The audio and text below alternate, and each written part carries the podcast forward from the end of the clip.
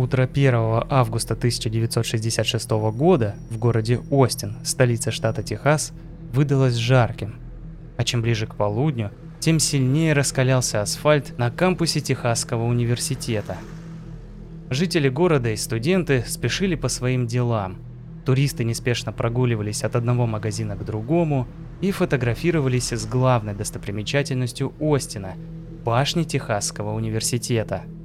Это монументальное здание, увенчанное большими часами, возвышается на 94 метра над землей, и с нее открывается великолепный вид – на университет и весь город. Примерно в 11.30 на КПП кампуса появился автомобиль «Шевроле». В нем сидел улыбчивый мужчина 25 лет в сером нейлоновом комбинезоне поверх белой рубашки. В целом он выглядел как рабочий и сказал охранникам, что его обязали подвести оборудование к зданию университетской лаборатории. В багажнике у него лежал большой ящик – Молодой человек не вел себя подозрительно, был спокоен и вежлив, поэтому охранник выдал ему 40-минутное разрешение на въезд и разгрузку, а затем пропустил машину вглубь территории университета. Автомобиль подъехал ко входу в здание у подножья величественной башни. Там располагались административные кабинеты и университетская библиотека.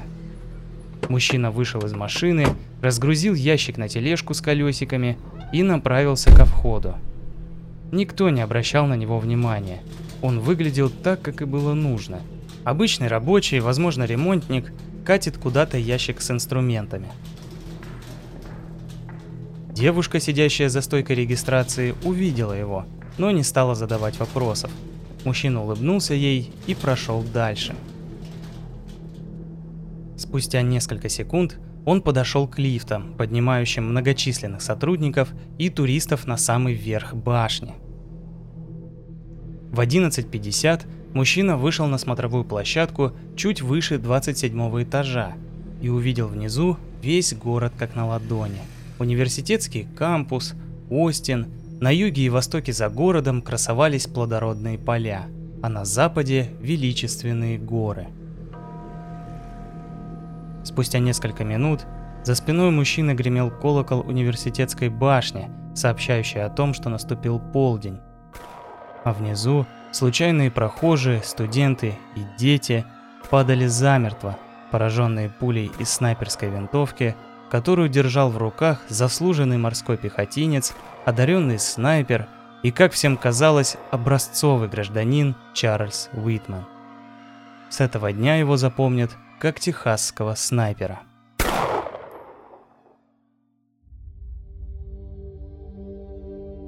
Здравствуйте! Вы слушаете пятый выпуск третьего сезона подкаста «Золотой жук», и с вами его автор и ведущий Евгений. Наступила середина лета, пора отпусков и путешествий. Многие люди, в том числе и я, любят отдыхать активно, не просто лежать на пляже с коктейлем, но и посещать различные достопримечательности – Особое восхищение, на мой взгляд, вызывают высокие монументальные здания. Глядя на них, я думаю о великолепном виде, открывающемся с их вершин, и о том, каких больших трудов стоит возвести такое строение. История показывает нам, что, к сожалению, некоторые люди думают о совсем других вещах, глядя на эти величественные постройки. Например, 25-летний Чарльз Уитман, который в шутку упоминал в разговоре с друзьями, что эта башня, сердце Техасского университета, не только красива, но и является прекрасной позицией для снайпера, который окажется практически как в крепости, поднявшись на самый верх. Стоя в полдень в своей крепости, он быстрыми движениями перезаряжал ружье и, выглядывая из-за парапета, стрелял по людям внизу.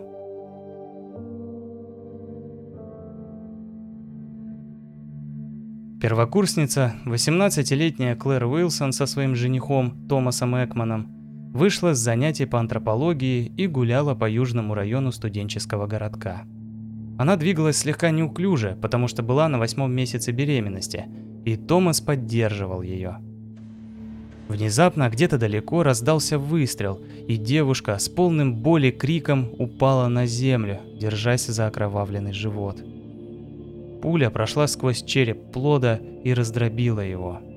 Ошеломленный Томас упал на колени возле своей невесты, и в этот момент другая пуля пробила его грудную клетку. Клэр Уилсон выжила, однако оба ее любимых человека погибли в одночасье. Снайперская винтовка Ремингтон с оптическим прицелом отлично выполняла свои функции. Опытный и сноровистый стрелок поражал свои цели почти без пауз и периодически менял винтовки. Люди у подножья башни начали паниковать и разбегаться, однако в опасности были не только те, кто был непосредственно вблизи строения, но и люди на улицах далеко от него. 17-летний разносчик газет Алек Эрнандес внезапно упал с велосипеда на самом краю кампуса, возле книжного магазина. Оказалось, что пуля пробила ему пах, и мальчик скончался. Тем временем преподаватель физики Роберт Бойер вышел из главного здания университета в южной части кампуса и собирался идти на обед, когда пуля врезалась в его спину. Секретарь деканата Шарлотта Дейр Шори, увидев падающих на улице людей, выбежала из здания, чтобы помочь им. Но в это время на нее тоже посыпался град выстрелов. Она спряталась за основанием флагштока и бессильно ждала, когда можно будет покинуть укрытие. Стрелок переключился на западную сторону кампуса. Там он ранил еще трех человек на улице, граничащей с университетом.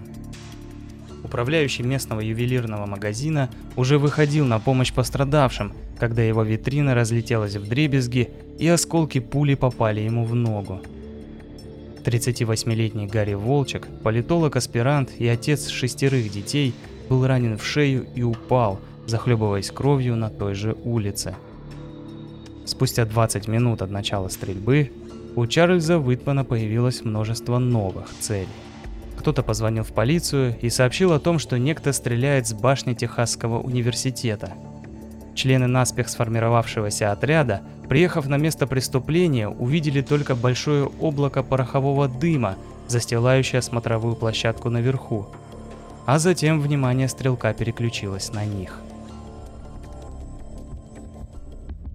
Огонь, который велся с башни, был настолько плотным, что полицейские сначала решили, что сражаются с целым отрядом вооруженных головорезов. Подойдя с южной стороны, 23-летний патрульный Билли Спид занял позицию за колоннами балюстрады, но внезапно упал и безжизненно растянулся на полу. Студент, видевший, как был ранен полицейский, подумал, что пуля срикошетила и лишь по касательной задела мужчину, но вскоре стало ясно, что он мертв. Новости быстро летели по городу и окрестностям. Более ста служителей закона отреагировали на тревогу и отправились к башне, чтобы начать перестрелку со снайпером. Простые, ну и не совсем простые граждане, у которых дома хранилось оружие, тоже взяли свои пистолеты и присоединились к полиции. Один из полицейских заметил, что рядом с ним появился мужчина в боевой форме и с винтовкой М14 на треноге. «Какого черта вы делаете?» – спросил он у мужчины. «Просто помогаю», – ответил тот. И все же, несмотря на огромное количество вооруженных людей снизу, никто не мог попасть в убийцу. Тот умело прятался за парапетом и быстрым движением выглядывал из-за него и сразу стрелял. Еще несколько гражданских было ранено и впоследствии погибло в больнице. Когда вылезти из укрытия было невозможно, Уитман стрелял через сливные отверстия – Попасть в такую маленькую точку из обычного пистолета было практически невозможно, а снайперов среди офицеров не было, не говоря уже о снайперской винтовке. Большинство пуль врезались в стену ниже позиции стрелка. 39-летний отставной офицер Джим Баутвелл, владелец небольшого аэродрома вблизи Остина, услышал по радио о стрелке, завел свой небольшой одномоторный самолет и направился к башне. На подлете он открыл огонь по преступнику, отвлекая его на себя от людей внизу. В будущем это сделало его героем, и он стал шерифом округа Уильямсон в 1979 году. Позже он также прославился в деле маньяка Генри Лукаса, однако с противоположной стороны. Шерифа посмертно, он умер не дожив до конца расследования, обвинили в подлоге улик с целью закрытия множества тупиковых дел. И тем не менее, 1 августа 1966 года этот человек вел огонь с самолета, чтобы хоть чем-то помочь. Вскоре еще один самолет появился над башней, но Уитман несколькими точными выстрелами по фюзеляжу отогнал его. Пока одни полицейские медленно продвигались к башне, их коллеги пытались отцепить район. В трех кварталах от кампуса Рой Дел Шмидт, электрик, вышел из своего фургона, чтобы выяснить, что это за полицейский блокпост впереди. Получив приказ покинуть этот район, Шмидт присоединился к группе людей на тротуаре. В этот момент пуля попала ему в грудь. Он сказал мне, что мы были вне зоны досягаемости, позже рассказал мужчина, стоявший рядом с ним. Спустя полтора часа после начала этого кошмара, несколько человек, среди которых были полицейские Рамира Мартинес, технически находящийся на выходном в этот день, но прибывший как только услышал о стрельбе по радио, офицеры Хьюстон Маккой и Джерри Дей и гражданский Ален Крам, который работал в университете и в прошлом был стрелком-радистом в ВВС, пробрались в холл здания у подножья башни. Они поднялись на лифте на 26 этаж, по словам Крама, чтобы не рисковать столкнуться с убийцей лицом к лицу. Аккуратно ступая по ступеням лестницы на 27 этаж, они увидели следы крови и в следующее мгновение поняли, что жертв больше, чем они думали. На этаже было 7 человек, двое из которых были уже точно мертвы, остальные ранены. Одной из жертв стала 51-летняя женщина-администратор смотровой площадки в этот день, Эдна Таунсли. Когда человек с тележкой вышел из лифта на 27 этаже, она пошла ему навстречу, чтобы узнать, что ему там нужно. Уитман ударил ее прикладом с такой силой, что кусок ее черепа откололся. Затем он оттащил оглушенную женщину за кушетку и выстрелил ей в голову. Он думал, что сделал все чисто, добив жертву, но она умирала еще два часа. Кроме нее, на 27 этаже были семьи Габор и Лэмпорт. М. Джей Габор пришел посетить любимую достопримечательность техасцев со своей женой Мэри и их сыновьями, 15-летним Марком и 19-летним Майком. Их сопровождала сестра М. Джея Маргарет с мужем Уильямом. Марк первым открыл дверь на смотровую площадку, за ним шли Майк и женщины – по словам МДЖея, он услышал звук выстрела из пистолета, и Майк закричал. Затем раздалось два залпа из дробовика, и Маргарет, Мэри и оба парня скатились по лестнице. Марк принял на себя первый и самый точный выстрел, поэтому мгновенно погиб. Офицеры Мартинес и Маккой, а также Крам, начали подниматься на смотровую площадку, пока их коллега, офицер Джерри Дей, оказывал первую помощь раненым. Дверь наружу оказалась забаррикадирована столом. Мужчины слышали, как на площадке гремели выстрелы снайпера и как от встречного огня сыпалась каменная крошка со стен. Мужчины очень осторожно открыли дверь, достаточно, чтобы образовалась щель, в которую мог протиснуться взрослый человек. Минуты ранее полицейским сообщили, что стрелок на северной стороне башни, поэтому они незамеченными выползли на четвереньках с южной. Первым полз Мартинес, за ним Макой и Крам. Мартинес и Макой огибали башню с восточной стороны, Крам с западной. Вскоре Крам услышал шаги и сразу понял, что это Уитман готовится завернуть за угол. Мужчина выстрелил в его сторону, и Уитман отполз в угол на своей стороне башни. Тем временем патрульные, заходящие с восточной стороны, как раз увидели затаившегося снайпера с винтовкой в руках. Мартинес поднял свой служебный револьвер, прицелился и выстрелил убийце в бок. Уитман, получив пулю, резко развернулся и вскинул винтовку. В этот момент офицер снова нажал на курок и продолжал стрелять, пока все шесть патронов не оказались в теле Уитмана. Однако тот все еще сопротивлялся. Маккой подошел и выстрелил в снайпера из дробовика, но даже тогда Уитман не выпустил оружие из рук. Мартинес схватил дробовик и произвел последний выстрел. Только после этого опасность наконец миновала, и безжизненные руки убийцы упали на пол смотровой площадки вместе с винтовкой. Этот парень все еще барахтался, и в руках у него был карабин. Я бросился на него и выстрелил одновременно – я добрался до него и увидел, что он мертв. Вспоминал этот момент офицер Мартинес.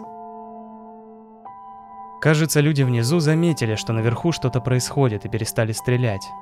В воцарившейся тишине Ален Крам достал из ящика убийцы полотенце и помахал им собравшимся внизу. Все было кончено. На часах было 13.24. Кровавый понедельник 1 августа 1966 года надолго вселил страх в сердца американцев. Общее число жертв техасского снайпера составило 48 человек, 17 из которых погибли – некоторые уже позже, в больнице.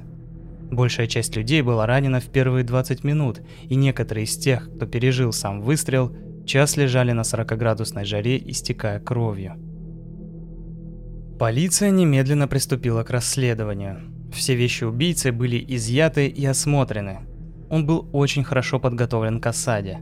В армейском ящике лежали 7 видов огнестрельного и 7 видов холодного оружия – не буду перечислять их все, скажу только, что у него было две винтовки, карабин, дробовик и три пистолета. Такого арсенала у одного человека простые патрульные еще не видели.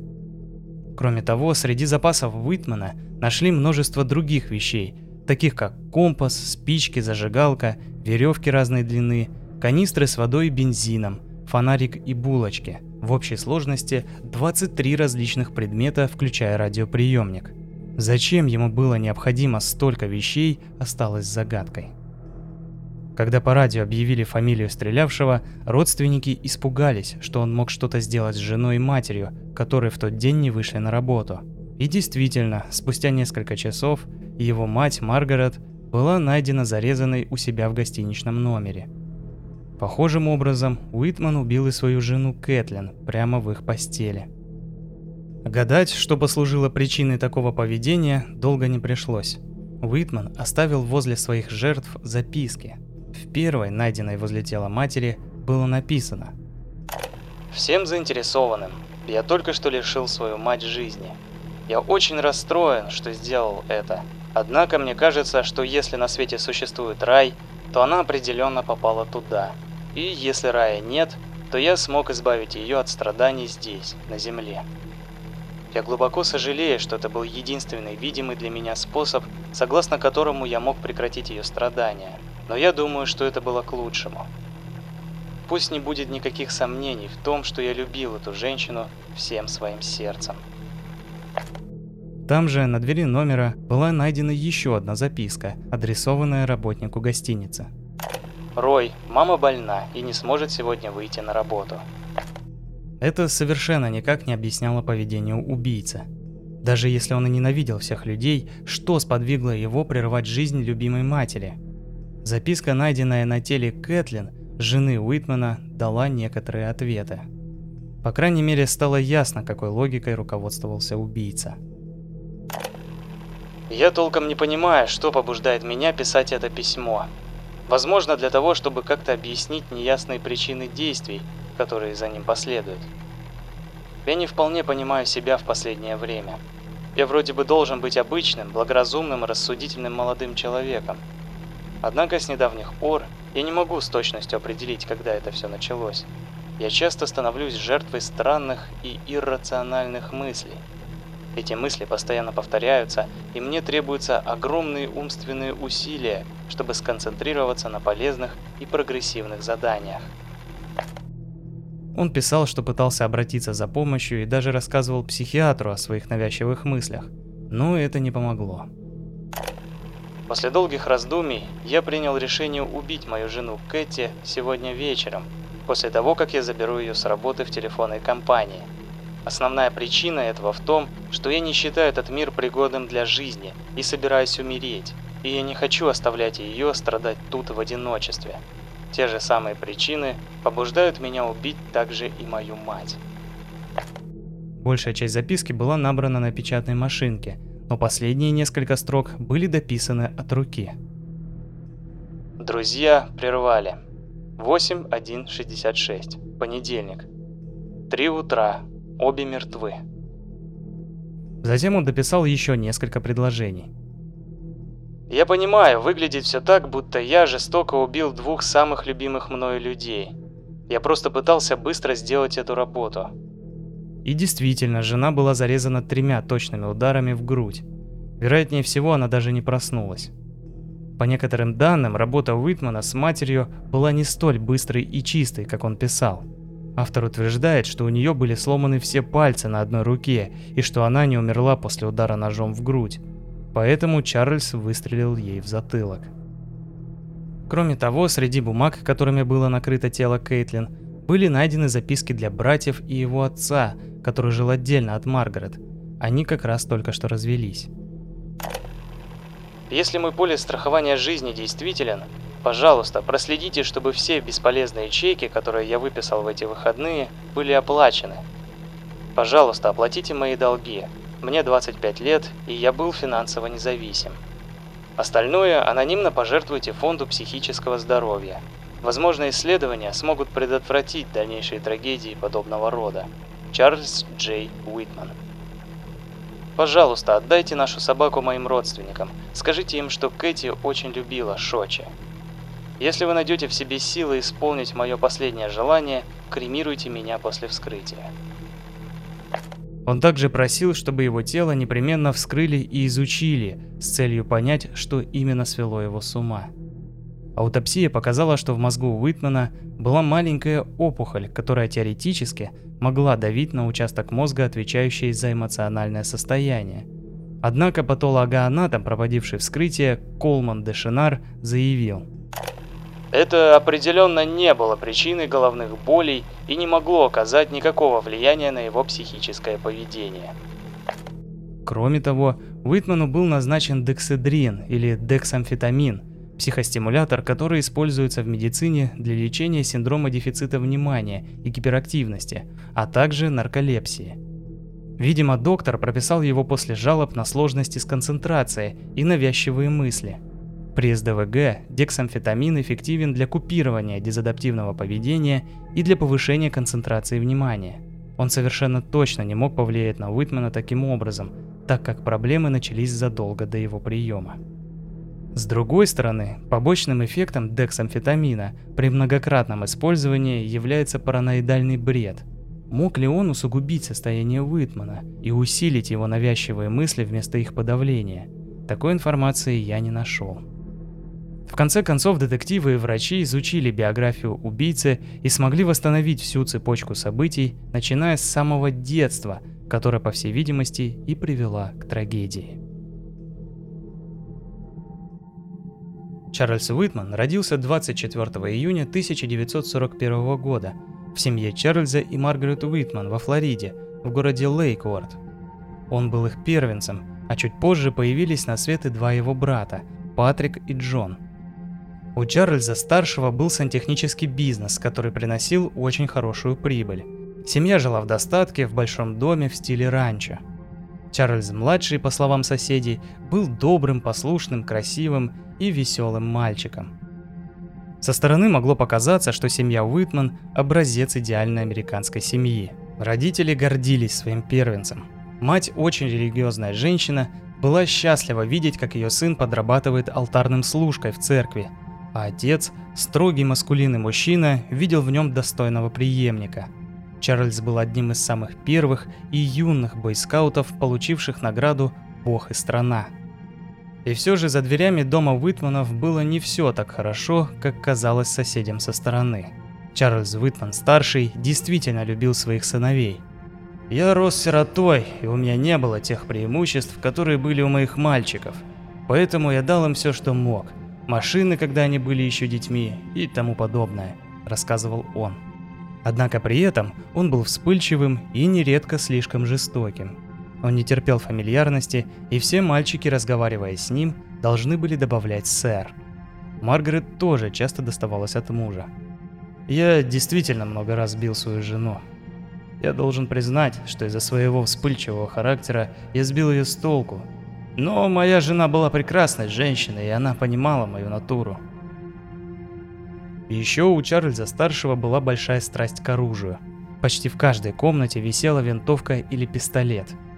Как только сыновья становились способны твердо держать оружие, отец начинал их учить. Тут старший сын тоже преуспел. Чарльз-младший стал первоклассным стрелком уже к окончанию школы и, по словам отца, мог попасть белке в глаз – этот навык очень пригодился, когда ему исполнилось 18. Незадолго до своего дня рождения Чарльз сильно напился и в таком виде пришел домой. Отец был в ярости. Он избил сына и бросил его в бассейн, из-за чего тот чуть не утонул. Это стало последней каплей в терпении Чарли-младшего. И 6 июля 1959 года он завербовался в морскую пехоту. Там он добился весьма хороших результатов. Его хвалили за дисциплину и отличную меткость. Уитман выбивал 215 очков из 250 возможных. Командиры возлагали на него большие надежды, поэтому спустя два года службы Чарльз был выбран для программы научной подготовки военно-морского флота в Техасском университете в Остине. Это давало не только повышение по службе и образовательную степень, но и стипендию. В сентябре 1961 года началось обучение – и казалось, что все идет как нельзя лучше. Однако очень скоро стало ясно, что дисциплинированный Чарли без постоянного надзора совершенно отбивался от рук. Первый раз он попал в неприятности, когда отправился с друзьями на браконьерскую охоту на оленей. Они мало того незаконно застрелили животное, но и приволокли его в университет, где пытались освежевать тушу прямо в душевой – Вскоре Чарльз увлекся азартными играми и занялся ростовщичеством. Единственным белым пятном во всем этом была Кэтлин Лейснер, с которой Чарльз начал встречаться вскоре после начала обучения. Она была школьной учительницей-стажером на пару лет младше Чарли. По словам близкого друга, молодые люди были идеальной парой. Летом 1962 года они поженились. К сожалению, остепениться в полной мере Чарльз тогда так и не смог. Из-за неудовлетворительной успеваемости в феврале 1963 года он был вынужден уйти из университета и вернуться к обычной жизни морпеха. Он был направлен во вторую дивизию морской пехоты в Кэмп Лежен в Южной Каролине.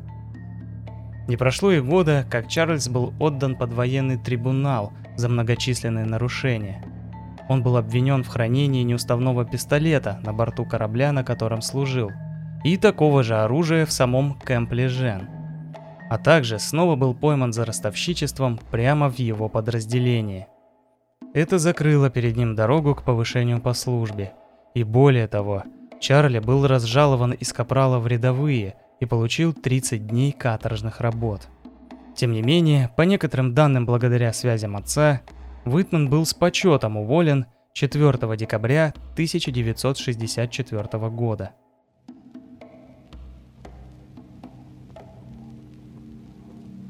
Вернувшись в Остин, он узнал, что программа обучения, спонсируемая ВМФ и свернутая после его провала, возобновилась. Он снова поступил в институт, на этот раз на машиностроение. К этому времени Кэти закончила институт и работала преподавателем, обеспечивая основной доход семьи.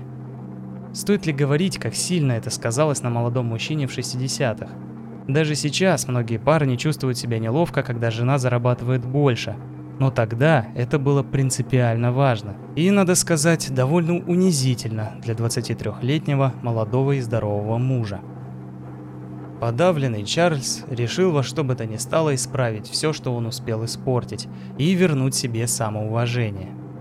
Для начала он нашел несколько подработок, в том числе и вожатым в лагере буйскаутов.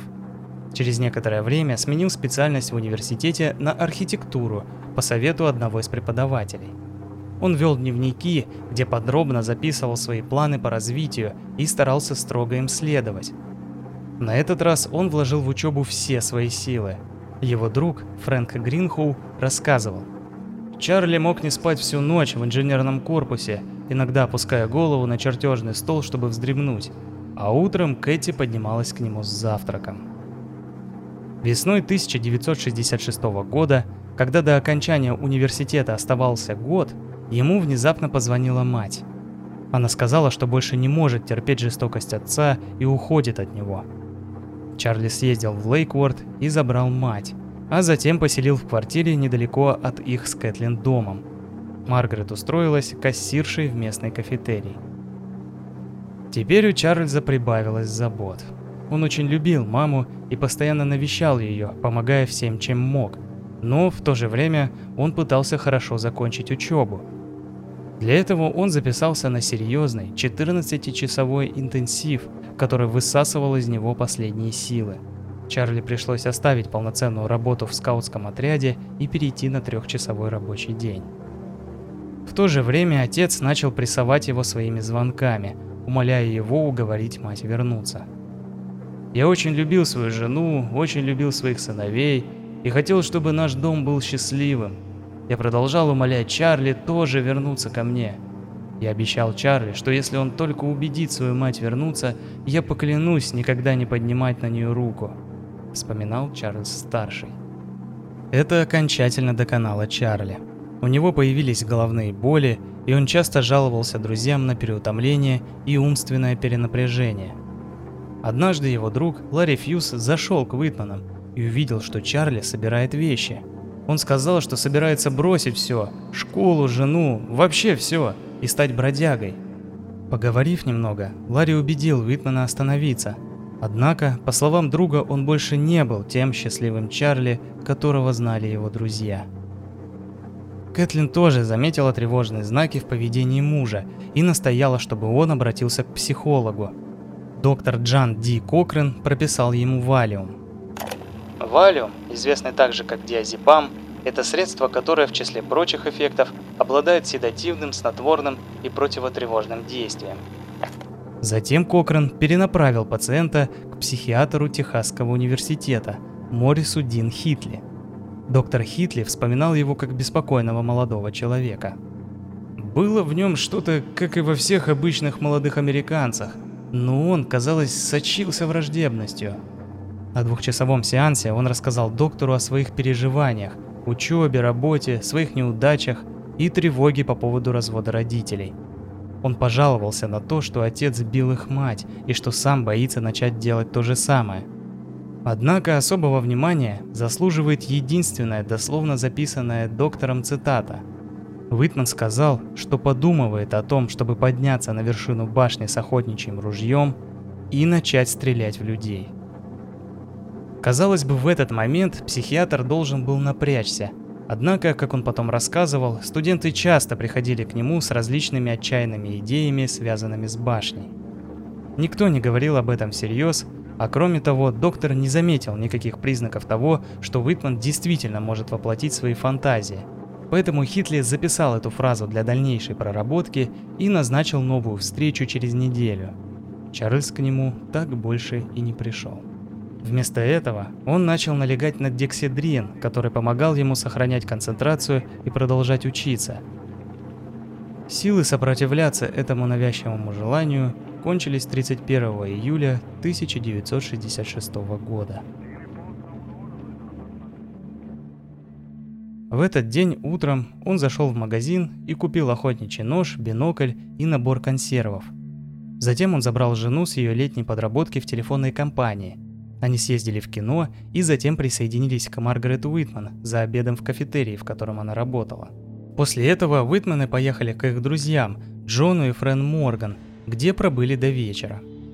К 18.00 Чарльз отвез жену на еще одну смену в телефонную компанию, а сам отправился домой. Примерно в 18.45 он начал писать то самое письмо, но около 19.30 его прервал визит Ларри Фьюса и его жены – Фьюсы спросили его, что он пишет, и Чарльз с улыбкой ответил, что это письма старым друзьям. Они общались где-то около часа, и Ларри отметил странности в поведении друга. Он был в хорошем расположении духа, казалось, его вообще ничего не беспокоило. На самом деле это было странно, потому что на следующий день у него был тест, и обычно он был очень напряжен перед тестами – Оглядываясь назад, кажется, что он испытывал особое облегчение по какому-то поводу. Знаете, как будто вы решили проблему. Затем Чарльз поехал забирать Кэтлин с вечерней смены, и примерно в 21.45 они вернулись домой. По одним данным, он высадил жену возле дома, а сам отправился к матери. По другим, они зашли домой, и Чарли позвонил Маргарет, спросив, можно ли к ней приехать вместе с Кэти – Мать дала разрешение, но Кэтлин отказалась ехать и отправилась спать. Уже после полуночи Чарли приехал в апартаменты своей матери и убил ее. Затем вернулся домой, зарезал свою жену и завернул ее тело в простыню. В три утра он от руки закончил письмо.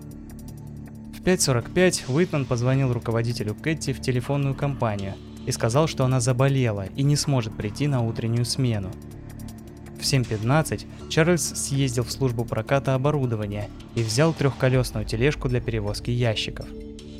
Затем зашел в банк и обналичил два чека по 125 долларов, один со своего счета, другой со счета матери.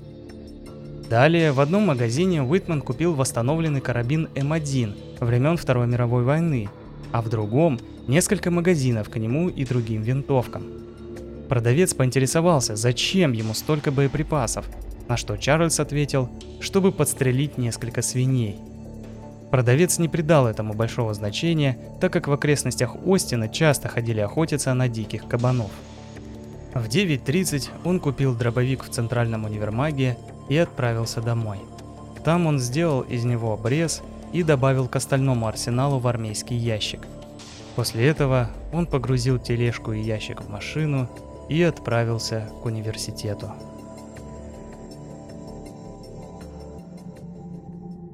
Дальнейшие события ворвались в дома жителей Остина и всех Соединенных Штатов как ураган. Люди были напуганы и разгневаны тем, что государство не было готово к этой трагедии, что понадобилось так много времени, чтобы собрать группу полицейских, которые, впрочем, тоже не были готовы к такой ситуации и пострадали из-за этого. Это побудило тогдашнюю администрацию ужесточить политику контроля над огнестрельным и другими видами оружия – а также привело к созданию отряда специального назначения, известного как SWAT. Смотровая площадка на башне Техасского университета была закрыта на два года и открылась в 1968 году. Однако в 1974 ее снова закрыли из-за нескольких случаев суицида. Окончательное открытие смотровой площадки состоялось 15 сентября 1999 года. С тех пор Доступ туда контролируется, и попасть на башню можно только в составе туристической группы с гидом и по предварительной записи. Хьюстон Маккой, один из полицейских, которые застрелили Уитмана, всю оставшуюся жизнь страдал от посттравматического синдрома, который официально был подтвержден только в 1998 году доктором из департамента ветеранов. Второй офицер Рамира Мартинес – стал следователем в отделе по борьбе с наркотиками, выдающимся техасским рейнджером и мировым судьей в Нью-Браунфилсе, штат Техас. В 2003 году Мартинес опубликовал свои мемуары под названием «Они называют меня Рейнджер Рэй, от снайпера с башни Техасского университета до коррупции в Южном Техасе». Интересно, что спустя почти 40 лет техасский снайпер отнял еще одну жизнь. В тот день Дэвид Ганби прогуливался по южной части кампуса, когда пуля Уитмена прошила его тело и пробила единственную с рождения функционирующую почку. Ганби боролся с последствиями вплоть до 2001 года и умер от осложнений. Официально причина его смерти – убийство. На этом история Чарльза Уитмана-младшего, в прошлом примерного сына, одаренного бойскаута – упорного ученика и в конечном итоге чудовищного убийцы подошла к концу.